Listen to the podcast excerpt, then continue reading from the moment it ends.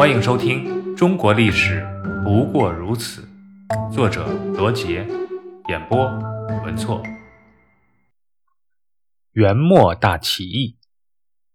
元朝末年，由于高压的民族政策以及水旱等灾害的双重压迫，于公元一三五一年爆发了震惊全国的红巾军起义。至此，元朝的统治在风雨飘摇中走向了末路。红巾军于公元一三五八年五月攻下汴梁（今河南开封），控制了中原及北方的许多地区。从根本上动摇了元朝的统治基础，而元朝的统治阶级内部开始发生动乱。元廷各地的军阀势力又自成一系，为保存实力，他们拒绝听从元廷的统一调遣，并为了抢占地盘而相互争斗不息，致使北方出现了军阀连年混战的局面。此时，南方的各路起义军迅速发展壮大。逐渐形成了各个政权相互割据的局面。其中一个起义军的领袖，就是后来创立大明王朝的朱元璋。朱元璋是亳州钟离人，今安徽凤阳。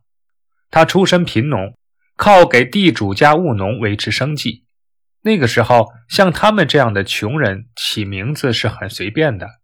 由于他的生日是八月八日，所以他的父亲。就给他起名叫朱重八，元璋是后来他自己改的名字。朱元璋十七岁那一年，家乡发生了大旱灾，接着又是蝗灾和瘟疫，导致举国上下是饿殍遍野，民不聊生。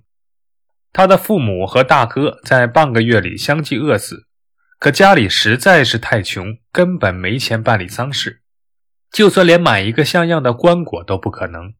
多亏好心的邻居帮忙，朱元璋才草草埋葬了亲人。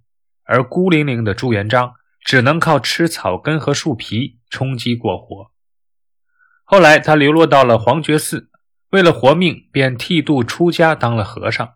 可是寺庙里的粮食也不够，朱元璋只得外出乞食三年。他一路途经皖北、豫东南各地，此间。深受各地农民起义的影响。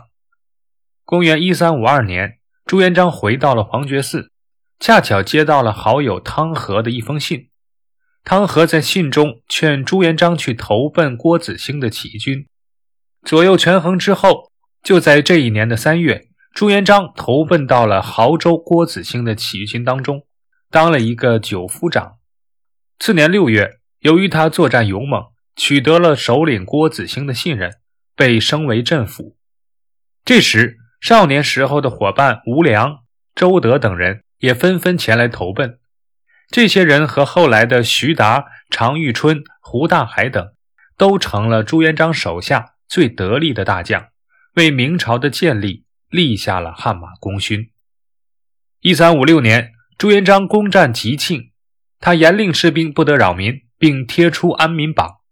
旋即把吉庆改为应天府，昭示他的起义是响应上天的意思，即上应天命。接着，朱元璋设立大元帅府，分封诸将，建立军事、政治等各方面的机构，逐步建立起江南政权后，朱元璋就以应天府作为根据地，并计划在此基础上一统天下。但是，此时的朱元璋，南北两面。都各自有实力强大的对手，于是谋士朱涵向朱元璋献上了一计。这个计策只有九个字，叫“高筑墙，广积粮，缓称王”。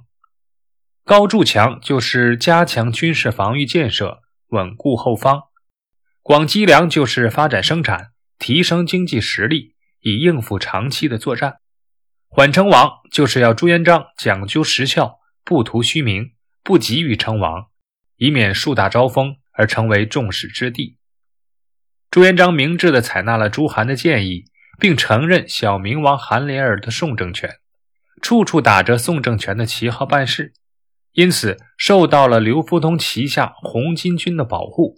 同时，朱元璋在应天兴修水利，恢复生产，并派徐达攻占了镇江，命邓愈攻下了广德，自己又亲率大军攻占了宁国等周边的战略要地，把势力扩展到了苏、浙、皖、赣一带。在消灭了位于东南部孤立的元军后，朱元璋与各地的割据势力展开了最后的较量。朱元璋手下有一个名臣叫刘基，他分析了当时的战争形势，认为张士诚是一个贪图享受的人，且目光短浅，不足为惧；而陈友谅野心不小，是个极其危险的对手。如果先攻打张士诚，陈友谅势必会全力来救。到时必定会造成腹背受敌之势，因此应该先攻打陈友谅，而后再征讨张士诚。朱元璋采纳了刘基的建议，决定先对付陈友谅。公元一三六三年七月，朱元璋亲率二十万水军到达湖口（今江西省湖口县）。陈友谅听到这个消息后，马上准备应战。并计划在鄱阳湖消灭朱元璋的有生力量。当时两支军队的力量差别还是很大的。陈友谅有兵士六十万，大战船几百艘，而反观朱元璋只有二十万兵力，战船呢都是一些破旧的渔船。本来局面是很被动的，可是朱元璋却发现陈友谅为了让大船更加的稳固，竟然用铁链条将它们连在一起。致使战船活动起来很不方便。他和部将研究了一番，决定使用小船进行火攻。这就像当年赤壁之战孙刘联军火烧曹军一样的打法。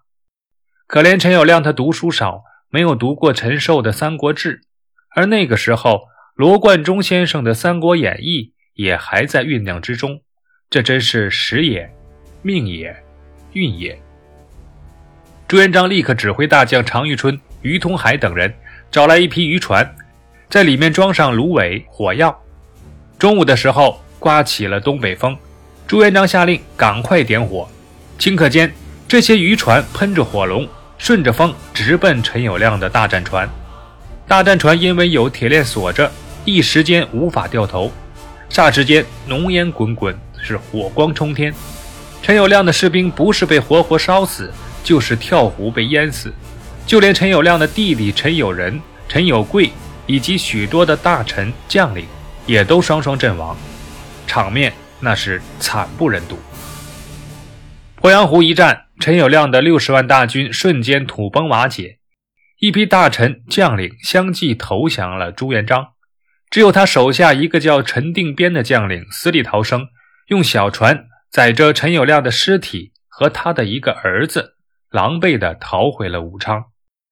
公元一三六四年，朱元璋率军攻打武昌，最终陈友谅的残余势力被彻底消灭。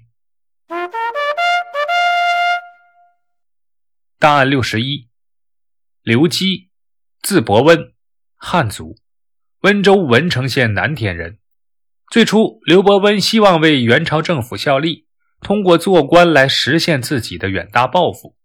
他在中进士后不久，便任命为江西高安县丞，后又任元帅府都事。